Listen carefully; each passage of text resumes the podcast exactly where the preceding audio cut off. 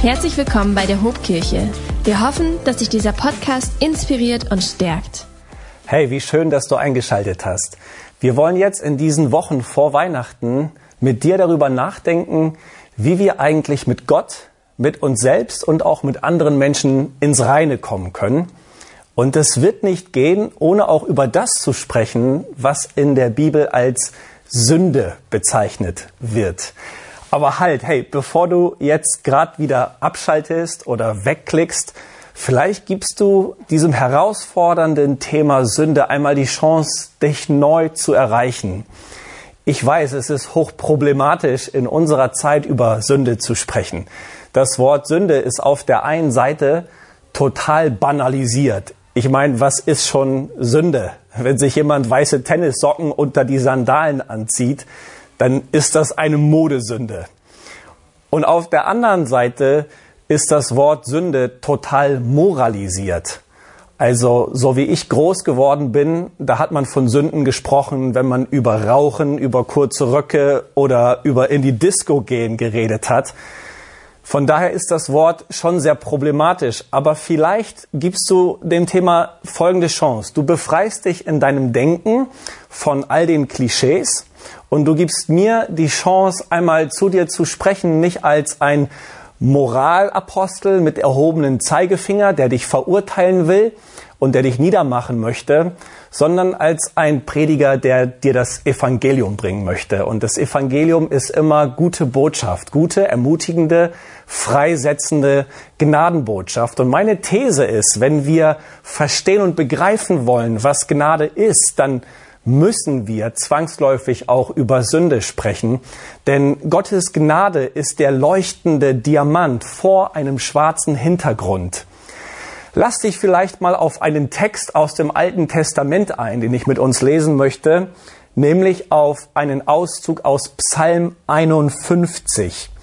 In Psalm 51 haben wir es mit einem Bußgebet zu tun. Nun, in der Theologiegeschichte hat man unter den 150 Psalmen des Alten Testaments sieben Psalmen als sogenannte Bußpsalmen ausgemacht, nämlich den Psalm 6, 32, 38, 51, 102, 130 und 143. Und der Psalm 51 ist das wohl bekannteste Bußgebet, das uns vorliegt. Und ähm, ich lese mal ab Vers 3. Dort steht geschrieben, Gott, du bist reich an Liebe und Güte. Darum erbarme dich über mich. Vergib mir meine Verfehlungen. Nimm meine ganze Schuld von mir. Wasche mich rein von meiner Sünde. Ich weiß, ich habe Unrecht getan. Meine Fehler stehen mir ständig vor Augen. Nicht nur an Menschen bin ich schuldig geworden, gegen dich selbst habe ich gesündigt. Ich habe getan, was du verabscheust. Darum bist du im Recht, wenn du mich schuldig sprichst. Deinen Richterspruch kann niemand tadeln. Ich bin verstrickt in Verfehlung und Schuld, seit meine Mutter mich empfangen und geboren hat. Das war mir verborgen, aber du hast es mir gezeigt. Dir gefällt es, wenn jemand die Wahrheit erkennt. Nimm meine Schuld von mir, dann werde ich rein. Wasche mich, dann werde ich weiß wie Schnee. Hey, ich erinnere mich noch, als wäre es gestern gewesen. Ich war ungefähr zwölf Jahre alt und ich bin an eine Spielzeugpistole geraten. Ich würde jetzt gern die Schuld irgendeinem Freund in die Schuhe schieben. Keine Ahnung, wie dieses Ding in meine Hände geraten ist. Auf jeden Fall konnte man mit dieser Spielzeugpistole Plastikkügelchen äh, abschießen. Und so bin ich von meinem Zimmer auf den Balkon getreten. Ich hatte tatsächlich einen eigenen Balkon für mich und habe angefangen, so Ziele anzuvisieren im Garten und habe Bäume und so weiter abgeschossen. Und dann habe ich es über mir quieken gehört. Und ich habe nach oben geschaut und siehe da, unter dem Dachgiebel hatte sich irgendeine Amsel eingenistet. Und ich habe in meiner Naivität und Dummheit angefangen, mit der Spielzeugpistole auf diese Amsel zu zielen. Und ich habe geschossen. Und der erste Treffer hat gesessen. Die Amsel ist in Sekundenschnelle runtergefallen, vor meinen Augen und vor meinen Füßen auf dem Balkon geklatscht und vor mir elendig verreckt. Und dass ich euch diese Story erzähle, das ist mir ziemlich unangenehm, ziemlich peinlich. Und ich weiß noch, als wäre es gestern gewesen, eins war mir sofort glasklar. Das, was dort gerade passiert ist, das soll so nicht sein. Ich wusste, dass ich völlig unter meinem Potenzial gehandelt hatte. Ich wusste, dass ich, dass dieses Ding, was da gerade passiert ist, das gehört nicht zu mir. Das ist nicht Teil meiner Bestimmung, meiner Berufung und meiner Befähigung. Und ich habe mich abgrundtief geschämt. Ich habe mich geschämt vor mir selbst. Ich habe mich geschämt vor diesem vor mir verreckenden Vogel. Ich habe mich geschämt vor Gott, dem Schöpfer.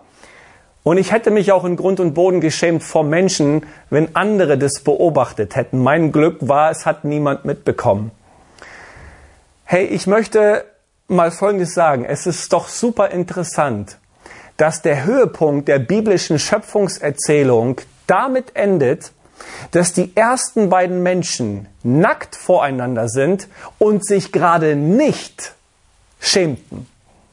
In 1. Mose am Ende vom Kapitel 2 wird uns genau das ausgesagt. Aber nur sieben Verse später, in 1. Mose 3, Vers 7, nachdem die beiden die erste Sünde begangen hatten, sehen wir, dass sie sich schämten. Sie erkannten ihre Nacktheit, sie erkannten ihre Blöße, sie schämten sich voreinander und in Vers 10 wird auch deutlich, sie schämten sich vor Gott.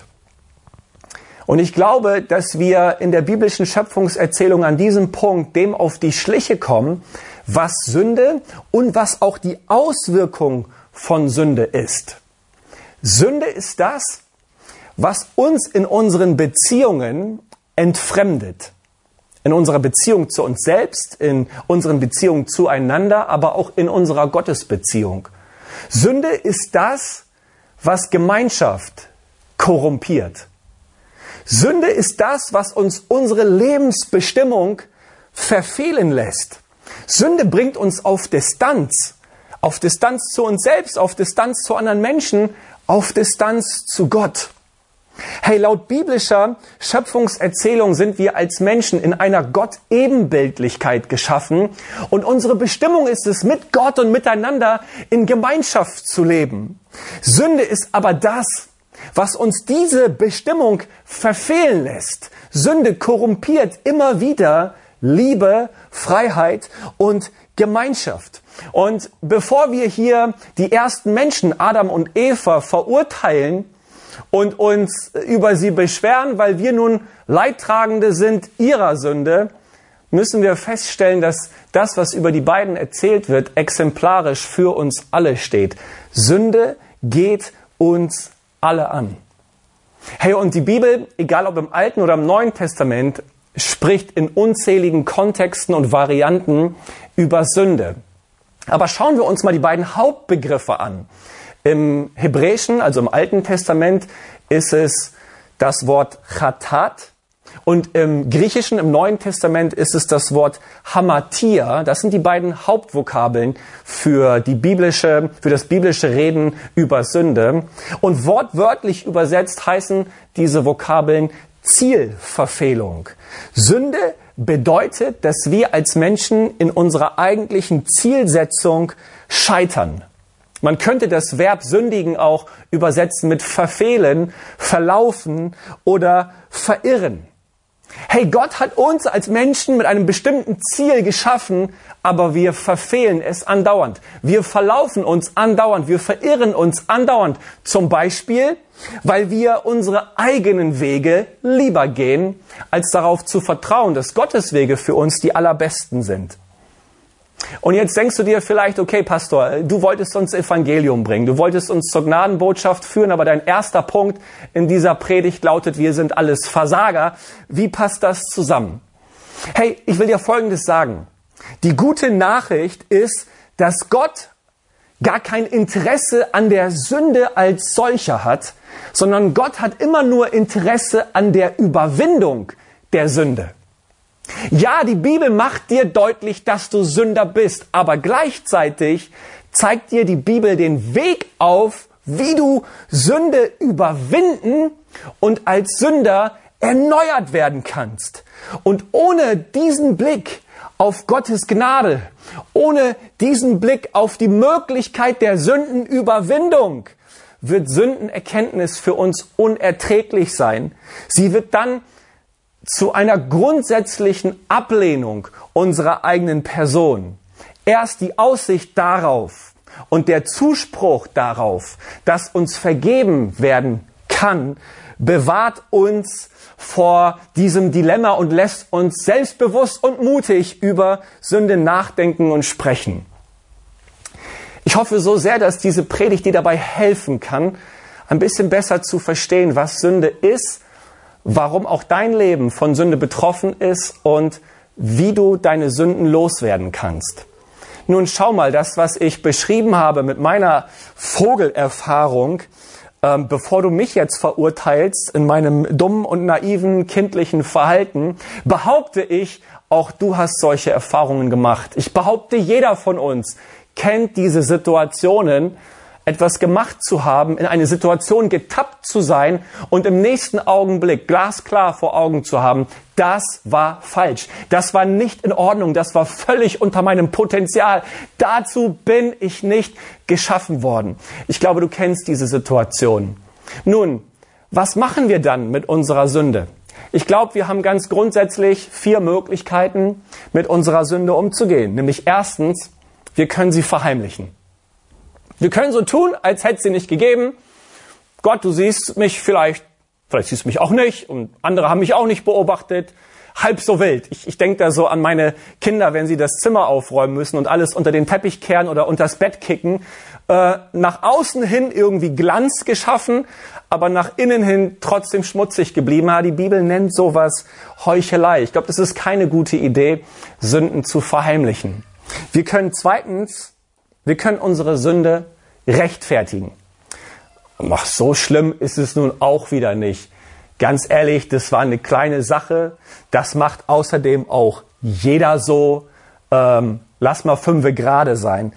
Ja, wenn es um unsere Sünden geht, dann werden wir irgendwie besonders kreativ ausreden und Argumente zu finden und sie irgendwie zu rechtfertigen. Das ist aber auch nicht der Ausweg.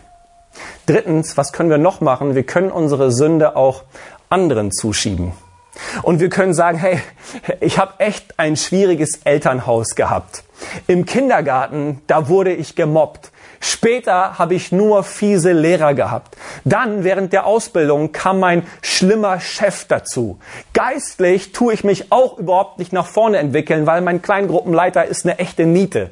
Außerdem bringt mein Pastor nur flache Predigten. Summa summarum, die anderen sind schuld dass ich versage. Ja, aber ob das der richtige Weg ist, die Sünde von sich zu schieben und anderen in die Schuhe zu stecken, wisst ihr, ich weiß sehr wohl, dass wir immer beides sind. Wir sind Opfer der Sünden anderer, das stimmt. Wir sind aber auch Täter unserer eigenen Sünden. Sünde ist beides. Sünde ist Schicksal, das uns widerfährt aber Sünde ist auch Schuld, die wir zu verantworten haben. Und die Bibel hat scheinbar kein Interesse da, da, äh, darüber, ähm, diese Spannung einseitig aufzulösen.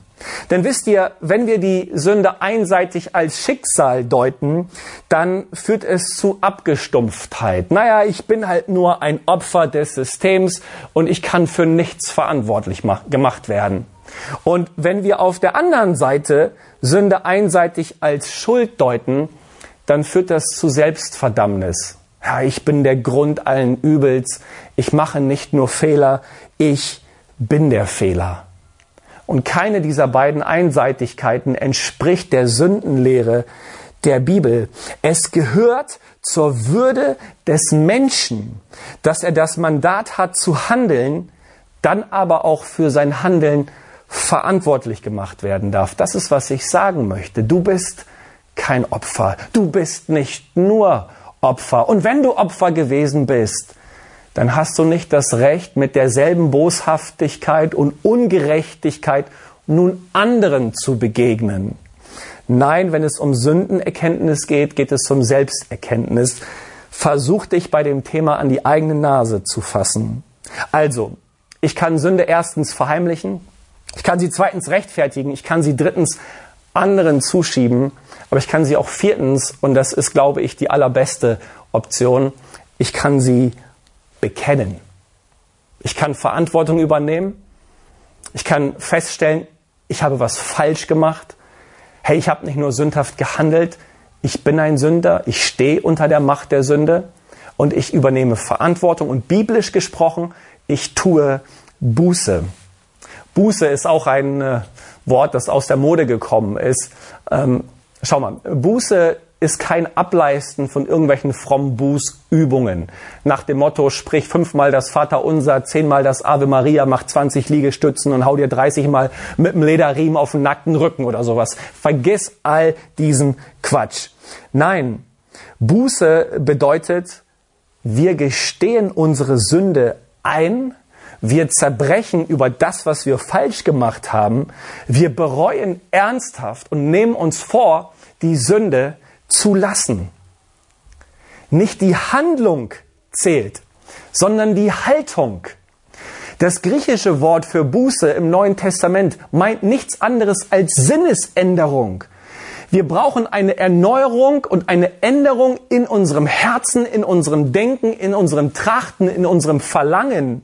Und wenn wir von innen nach außen verändert werden, dann findet Buße statt. In Sprüche 28, Vers 13 heißt es, wer seine Sünden verheimlicht, dem wird es nicht gut gehen. Aber wenn er sie bekennt und davon lässt, wird er Barmherzigkeit finden. Und diese Predigt will ich dazu ermutigen, Sündenbekenntnisse zu sprechen. Vor Gott möglicherweise vor Menschen. Und dein Verhältnis mit dir selbst, mit anderen und mit Gott ins Reine zu bringen. Nun, lasst uns nochmal zurückschauen auf den Psalm 51. Ich habe am Anfang einen Auszug gelesen. Was ist eigentlich der Kontext von diesem Psalm? Nun, wie bei vielen anderen Psalmen ist auch dieses Mal der König David der Verfasser. Ja, du hast richtig gehört. Es ist der David der David, der als Hirtenjunge so heldenhaft den großen Riesen Goliath besiegt hat. Es ist der David, der dann aufgestiegen ist zum großartigsten und mächtigsten König des alten Israels. Es ist der David, der das Land regiert hat wie kein zweiter nach ihm. David, der ganz große König, sowohl im Alten als auch im Neuen Testament wird uns über ihn ausgesagt, er war ein Mann nach dem Herzen Gottes. Wow. Warum muss dieser Mann so ein Bußgebet formulieren? Nun, es ist Folgendes passiert. Zu einer Zeit, wo er eigentlich mit seiner Armee auf dem Kriegsfeld hätte sein müssen, ist er zu Hause geblieben. Und er wanderte oben auf seiner Dachterrasse herum und siehe da, er warf einen Blick rüber auf die Dachterrasse des Nachbarn und sah dort die Frau seines Nachbarn, Bathseba, gerade beim Baden. Und so dachte er sich, wow, was für ein schöner Anblick. Er ließ diese Frau zu sich nach Hause bringen, stieg mit ihr ins Bett und ähm, sie wurde tatsächlich schwanger. Und wie so oft, eine Sünde gebiert die nächste Sünde. David wollte sich irgendwie retten. Er ließ ihren Mann Uriah, der im Kampf gekämpft hat, nach Jerusalem bringen und sagte zu Uriah, weißt du jetzt, wo du da bist, geh doch mal zu deiner Frau ein und genieß das Leben mit ihr. Aber er hat nicht damit gerechnet, dass Uriah ein Mann mit Format gewesen ist. Ein Mann mit Integrität. Uriah machte dieses Spielchen nicht mit und sagte, hey, während meine Männer draußen im Kampf unterwegs sind, kann ich hier nicht bei meiner Frau das Leben genießen. Und so sorgte David dafür, dass Uriah zurückgebracht worden ist in den Kampf, dass er an die Spitze äh, versetzt worden ist und dort im Kampf auch tatsächlich umgebracht worden ist. Das ist schon heftig. Erst Ehebruch, dann Täuschungsversuch, jetzt Mord. Und das vom großen König David.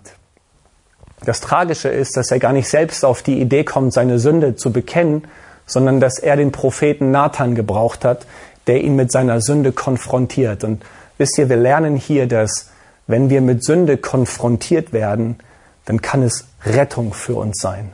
Dass David mit seiner Sünde konfrontiert worden ist vom Propheten Nathan, war seine Rettung. Denn jetzt Jetzt stand er vor Gott und vor den Propheten blitzeblank da. Keine Ausreden mehr, keine Argumente mehr, keine Verheimlichungen mehr, keine Rechtfertigungen mehr. Jetzt stand die Frage im Raum, wie wird der große König David mit seiner Sünde umgehen? Würde er sie nicht bekennen, würde er nicht ins Reine kommen mit Gott, dann würde er seine Salbung und seinen Segen und das Mandat, das Volk zu regieren, das Gott auf sein Leben gelegt hatte, alles, das würde er verwirken und verlieren. Und er hat sich dazu entschieden, seine Sünden zu bekennen und das war das Beste, was er machen konnte. Und aus seinem Bußgebet lernen wir ein paar Dinge darüber, was ein echtes Sündenbekenntnis ausmacht. Nämlich erstens, ich vertraue voll auf Gnade. Ich vertraue voll auf Gottes Gnade, wenn ich meine Sünden bekenne. Schaut mal in Psalm 51, Vers 3 fängt er an zu beten, Gott, du bist reich an Liebe und Güte, darum erbarme dich über mich und vergib mir meine Verfehlungen. Hey, ein echtes Sündenbekenntnis setzt bei der unerschöpflichen Gnade Gottes an. David appelliert hier sofort an die Gnade Gottes. Er weiß, dass er keine Argumente und keine Ausreden mehr zu bringen hat. Er hätte ja auch sagen können, irgendwie, weißt du, Gott, Bathseba ist doch nackig darum spaziert. Sie hat mich verführt. Sie ist schuld. Nein. Es bringt nichts, jemand anderem die Sünde in die Schuhe zu schieben. Er kommt auch nicht mit seinen frommen Leistungen. Weißt du Gott, ich bin eigentlich ein ganz guter König. Ich bin eigentlich echt gut. Ich bin eigentlich richtig cool drauf. Ich habe das Land im Griff, die Menschen vertrauen mir. Und erinnerst du dich noch, ich war derjenige, der den Riesen Goliath besiegt hat, als er dabei war, dich zu verhöhnen. David hätte ja auch mit seinen Leistungen um die Ecke kommen können. Nein, macht er alles nicht. Er wirft sich voll auf die Liebe, auf die Güte und auf die Gnade seines Gottes. Und ich will dir sagen, wenn du deine Sünden bekennst, darfst du auf Gottes Gnade hoffen. Es geht nicht um deine Leistungen, die dir Gnade er erwirken werden. Es geht darum, dass Gott alles für dich geleistet hat. Nicht du hast die Grundlage dafür geschaffen, dass Vergebung möglich ist. Gott hat in seinem Sohn Jesus die Grundlage dafür geschaffen, dass dir vergeben werden kann. Wenn wir ins Neue Testament schauen, die Menschen haben es geliebt, in der Nähe von Jesus zu sein. Warum? Weil er war voller Liebe, Güte und Gnade und das hat Menschen ange, äh, angelockt. Dämonenbesessene, Zöllner, Prostituierte, Ehebrecher, Leprakranke, Mörder, der Dieb am Kreuz, sie alle wurden hingezogen von der Gnade eines guten Jesus. Und ich will dir sagen, das ist auch das, was dich in seine Nähe bringen sollte. Willst du, dass Gottes Gnade dich von deiner Sünde befreit? Dann leg du alles ab. Komm mit leeren Händen, setz nicht mehr auf dich selbst, sondern vertraue voll auf Gnade. Hey, Buße beginnt, wo Selbstgerechtigkeit endet. Beende all das, was du an Frommleistungen vor Gott irgendwie ähm, aufzählen möchtest und, und fang an, voll auf seine Gnade zu vertrauen. Das macht ein echtes Sündenbekenntnis aus. Eine zweite Sache lernen wir von David ich erkenne mein Tun, aber auch mein Sein. Schaut mal, in dem Vers 5 sagt er folgendes, ich weiß, ich habe Unrecht getan. Meine Fehler stehen mir immer vor Augen. Und in Vers 7 sagt er, und dieser Vers, der ist schon herausfordernd, ich bin verstrickt in Verfehlung und Schuld, seit meine Mutter mich empfangen und geboren hat. Wir sehen hier zwei Dinge. Einmal, ich habe Fehler, ich habe Sünde getan. Dann aber auch, ich bin ein Sünder von Anfang an. So heißt es in einer anderen Übersetzung. Also Sündenerkenntnis hat immer auch mit Selbsterkenntnis zu tun. Das Problem oft in christlichen Kreisen ist, dass äh, man Sündenerkenntnis so versteht, dass man gerne die Sünden anderer erkennt, entlarvt und anprangert. Nein, wenn ich hier über Sünde spreche, dann ist jeder von uns als Zuhörer gemeint. Das biblische Reden über die Sünde will uns in eine Selbstreflexion hineinschicken. Es geht darum, die eigene Sündhaftigkeit wahrzunehmen und das gibt David hier zu. Ich habe Sünde getan, aber auch ich bin von Anfang an meines Lebens unter Sünde gestellt. Und der Vers 7 ist deshalb so herausfordernd und problematisch, weil im Laufe der Theologiegeschichte hier eine merkwürdige Lehre entstanden ist, nämlich die Lehre davon, dass der Sexualakt die Sünde transportiert hat und dass in, dem, in der Lust des Sexualverkehrs die Sünde liegt. Sozusagen ist Sex das Mittel, Sünde zu transportieren. Und diese Sichtweise hat zu einer ganz negativen Einstellung in einigen christlichen Kreisen auf Sexualität geführt. Das ist aber, glaube ich, nicht das, was uns der Vers 7 hier sagen möchte. Der Vers 7, der will uns nicht sagen, dass der Zeugungsakt sündhaft ist, sondern dass die Sünde von Anfang an eine dem Menschen bestimmende Macht ist. Und das ist auch so, wie der Apostel Paulus das im Römerbrief deutlich macht. Unser Sündersein ist ein Bestimmtwerden durch die Macht der Sünde. Das heißt, die Sünde dringt in uns hinein, in unseren Willen, in unsere Gefühle, in unsere Vernunft und, und entfaltet von daher ihre Wirkkraft und korrumpiert uns von innen nach außen. Deswegen sagt Jesus auch, dass das, was aus dem Menschen rauskommt, böse ist. Und deswegen ist auch schon die Neigung zu Hass, Lieblosigkeit, Verachtung, Gleichgültigkeit, Geiz, Neid eine Sünde, selbst dann, wenn sie gar nicht zur Tat geworden ist. Hey, ich will uns damit sagen, Sünde macht sich nicht alleine an Taten fest, sondern schon allein in unseren Motiven, in Misstrauen, Selbstsucht, Lieblosigkeit, Überheblichkeit. Unser Innerstes ist von Sünde korrumpiert. Und dies einmal zu erkennen und sich selber und auch vor Gott einzugestehen, das macht ein echtes Sündenbekenntnis aus. Eine dritte Sache, die wir hier von David lernen können, ist, ich bekenne schonungslos. Ich lese mal den Vers 6. Nicht nur an Menschen bin ich schuldig geworden, gegen dich selbst habe ich gesündigt. Ich habe getan, was du verabscheust. Darum bist du im Recht, wenn du mich schuldig sprichst. Deinen Richterspruch kann niemand tadeln. Auch dieser Vers 6 ist ein bisschen eigenartig, weil wir reflexartig denken, ja gut, David hat sich doch vor allen Dingen an Bathseba und an Uriah versündigt. Ich meine, er hat deren Ehe gebrochen, er hat das Leben von Uriah genommen. Ähm, gegen die beiden hat er doch gesündigt. Warum betet er jetzt gegen dich, Gott, habe ich gesündigt? Nun, ein echtes Sündenbekenntnis hat zur Folge, dass der Faktor Gott immer mit einbezogen wird. Wir machen uns etwas vor, wenn wir denken, ähm, dass sich Sünde immer nur auf Menschen beziehen würde und deswegen können wir Gott außen vor lassen. Nein, ähm, das ist ein Trugschluss. Sünde ist immer auch Sünde gegen Gott, weil, wie wir eben gesehen haben, Sünde nicht erst in der Tat beginnt, sondern schon in dem Motiv.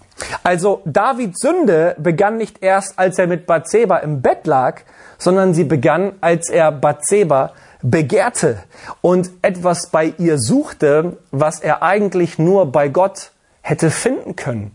Sowas wie Selbstwert, Annahme, Anerkennung, Bestätigung, Zufriedenheit, Freude. Und ich stelle mir das so vor, wenn David sich an dieser Stelle anfangen würde zu reflektieren, dann würde sich das vielleicht so anhören. Warum überhaupt habe ich Bathseba begehrt? Bin ich undankbar? Bin ich unzufrieden mit dem, was Gott mir geschenkt hat? Reicht mir der Reichtum und die Fülle des Segens in meinem Leben nicht aus? Brauche ich das Gefühl von Macht? Warum suche ich etwas bei einer Frau? Wenn David anfangen würde, sich zu reflektieren, würde er sehr schnell auf den Trichter kommen, dass die Sünde schon hier begonnen hat und deshalb auch eine Störung seines Gottesverhältnisses und seines Denkens über Gott anzeigt. Jede Sünde ist ein Ausdruck unserer gestörten Gottes Beziehung. Du kannst nicht mit dir selbst und mit anderen ins Reine kommen, ohne mit Gott im Reinen zu sein. Und das einmal schonungslos zu bekennen, das ist etwas, was zu einem echten Sündenbekenntnis gehört. Und eine vierte Sache ist, ich erbitte von Gott ein neues Herz. Ich erbitte ein neues Herz. In Vers 12 spricht David dann, Gott schaffe mich neu. Gib mir ein Herz, das dir völlig gehört und einen Geist, der beständig zu dir hält. Hey, wenn du die Sünde in deinem Leben überwinden willst, dann brauchst du dazu nicht ganz viel Willenskraft und Disziplin, dann brauchst du dazu ein erneuertes und verändertes Herz. Wörtlich heißt es hier, Gott schaffe in mir ein neues Herz. Und dieses hebräische Verb erschaffen, schaffe, bara, das ist ein Verb, das nur und ausschließlich für Gott reserviert ist. Nur Gott kann bara, nur Gott kann schaffen aus dem Nichts. Es ist das Wort, was auch in der Schöpfungserzählung für Gott verwendet wird. Also hier wird nicht ein bisschen Spucke drauf gemacht, ein bisschen Tesafilm und dann ist wieder gut. Nein, David bekommt ein völlig erneuertes Herz. Und es ist eine Tat, die nur von Gott ausgehen kann. Und das macht ein echtes Sündenbekenntnis aus Gott. Du musst in mir etwas Neues schaffen. Schöpfungstheologisch musst du ansetzen, Gott. Da kann kein Mensch, da kann kein Pastor, da kann kein Seelsorger, da kann kein Psychotherapeut etwas bewirken. Du musst mein Innerstes erneuern und verändern. Hey, wir haben ein von Sünde korrumpiertes Herz und sind deshalb nicht in der Lage, uns selber aus unserem Sündendilemma zu befreien und zu retten. Wir brauchen unbedingt jemanden mit der Macht von außen hineinzuwirken und zu erneuern. Und Gott hat diese Macht.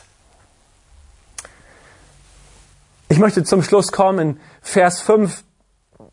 Da betet David, ich weiß, ich habe Unrecht getan und meine Fehler stehen mir immer vor Augen. Wisst ihr, wenn wir unsere Sünden nicht bekennen, dann werden wir nicht frei und unsere Sünden stehen uns immer vor Augen. Auch wenn unsere Sünden in der Vergangenheit liegen sollten, bestimmen sie doch unsere Zukunft, weil wir immer durch die Brille unserer Sünden unsere Lebensperspektive haben werden. Ich habe im äh, amerikanischen People Magazine die Story gelesen von dem 17-jährigen Kevin Tunnel. Kevin Tunnel, junger Mann aus der Nähe von Washington, DC, als er 17 Jahre alt gewesen ist, hat er mit seinen Freunden ordentlich Silvester gefeiert, gut ein über den Durst getrunken und war eigentlich nicht mehr in der Lage dazu, Auto zu fahren. Seine Freunde wollten ihn davon abhalten, ins Auto zu steigen. Er sagte, mir wird niemals was passieren und ist mit seinem Chrysler losgedüst. Und es kam, wie es kommen musste. Er kam ins Schleudern und krachte in den Volkswagen von der 18-jährigen Susan Herzog. Susan hat am Unfallort sofort ihr Leben verloren. Und so ist Kevin Tunnel vor Gericht gestellt worden, hat sich selbstverständlich schuldig bekannt, wurde zu drei Jahren auf Bewährung verurteilt. Und dann ließ er sich mit den Eltern von Susan Herzog auf einen sehr sonderbaren Deal ein, um eine weitere Zivilklage zu vermeiden. Die Eltern verdonnerten ihn dazu, für die nächsten 18 Jahre, weil ihre Tochter 18 Jahre alt gewesen ist, an jedem Freitag, weil sie an einem Freitag verstorben ist, ein Scheck in Höhe von einen Dollar auf den Namen Susan Herzog auszustellen und bei den Eltern vorbeizubringen. 18 Jahre lang, jede Woche ein Dollar, hochgerechnet waren das irgendwie 936 Dollar. Und für die Schwere seines Vergehens sind 936 Dollar eigentlich eine sehr geringe Strafe, ein sehr geringer Preis, oder? Und trotzdem beschreibt der Kevin Tunnel diese Strafe als absolute Folter.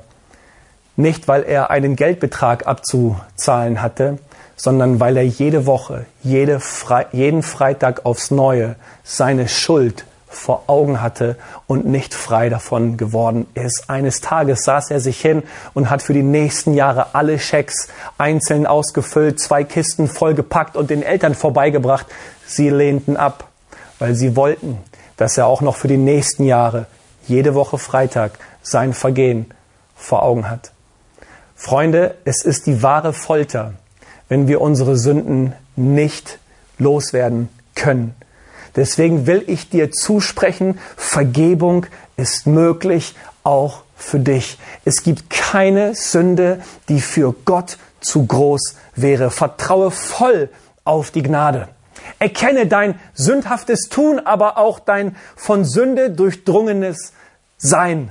Bekenne schonungslos, dass du dich nicht nur gegen Menschen, sondern immer auch gegen Gott versündigt hast. Und bitte Gott, dir ein neues Herz zu geben, dich in deinem tiefsten Innern völlig zu erneuern.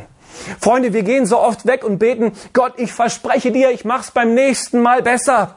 Ich werde mir noch mehr Mühe geben. Ich werde mich noch mehr anstrengen und ich werde es hinkriegen. Ich will dir alle Illusionen nehmen. Nein, du wirst es nicht hinkriegen. Warum? Weil es geht nicht um deine Willenskraft und Disziplin. Gestehe endlich ein, dass deine Kraft nicht ausreicht. Nicht du musst deine Sünde überwinden, sondern du musst dich von demjenigen erneuern lassen, der die Sünde bereits überwunden hat. Nicht deine Disziplin zählt, sondern das Kreuz von Golgatha. Hey, vielleicht hörst du mir heute zu und du sagst, Pastor, du hast keine Ahnung, wie groß ich in Sünde verstrickt bin. Nein, ich habe keine Ahnung, aber eins weiß ich. An einem Freitag auf einem Hügel namens Golgatha hat ein Mann sein Leben für dich gelassen. Für den ganzen Schund, für deine Scham, für deine Schuld, für deine ganzen Sünden, die du begangen hast. Und er hat den Preis bezahlt. Wisst ihr, der kleine unschuldige Sohn von David, der aus dem Ehebruch mit Bathseba hervorgegangen ist und dessen Namen wir nicht einmal kennen. Dieser Sohn Davids, er musste sterben aufgrund der Sünde von David. Aber kann es sein, dass dieser kleine uns unbekannte Sohn Davids eine Vorschattung ist auf einen anderen Sohn Davids, auf einen, dessen Namen wir sehr wohl kennen, Jesus, Jesus Christus, Jesus, der Messias, er sollte sterben aufgrund unser aller Sünde. Der letzte Vers für heute in Psalm 51, Vers 9 sagt David, nimm meine Schuld von mir, dann werde ich rein. Wasche mich, dann werde ich weiß wie Schnee. Diese schöne Übersetzung, die lautet wortwörtlich eigentlich folgendermaßen, entsündige mich mit Isop, dass ich rein werde. Wasche mich, dass ich weißer werde als Schnee. Entsündige mich mit Isop. Nun, was ist Isop? Ich habe uns ein bisschen Isop mitgebracht. Ysop ist eine Pflanze, die vor allen Dingen im alten Orient, in Nordafrika wächst und aus dieser Pflanze kann man ein schönes Gewürz machen. Wir haben dieses Gewürz immer bei uns zu Hause. Es heißt zum Beispiel Zatar und es ist so ein bisschen Thymian und Oregano-artig. Wir hauen dieses Gewürz auf äh, unsere Nudelaufläufe rauf, ähm, auf unsere Tortellini, ach, auf alles. Und immer wenn wir dieses Zatar-Gewürz, was aus syrischem Ysop hergestellt wird, verwenden, muss ich an die biblischen Belege über Ysop nachdenken. Und an dieser Stelle ist von Ysop die Rede. Wisst ihr, diese Pflanze wird im Alten Testament ein paar Mal erwähnt. Zum Beispiel im dritten Buch Mose wird gesagt, dass leprakranke Menschen mit in Wasser oder Blut getränktem Ysopsträuchern ähm, bestrichen werden sollen und um dann Heilung zu finden. Oder auch sehr interessant ist, dass äh, Isop dazu verwendet wurde, dass äh, äh, am Passafest, als die israelitischen Familien miteinander das Passa gefeiert haben, mit diesem Isop-Strauch Blut an die Türpfosten äh, gestrichen worden ist, damit eben der Todesengel an dieser Stelle, wenn er vorbeikommt, vorübergeht. Das heißt, diese Ysop-Pflanze steht im Alten Testament für Reinigung und für Vergebung.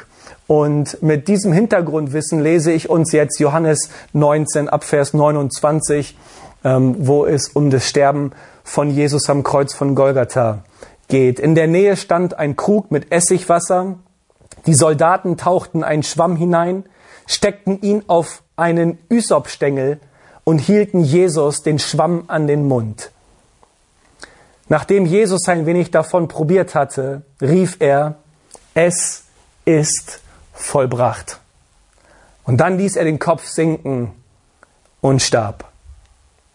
Die Soldaten tauchten einen Ysop-Stängel in bitteres Essig, stopften einen Schwamm obendrauf, der in bitteres Essig getunkt worden war und hielten diesen Schwamm an den Mund von Jesus.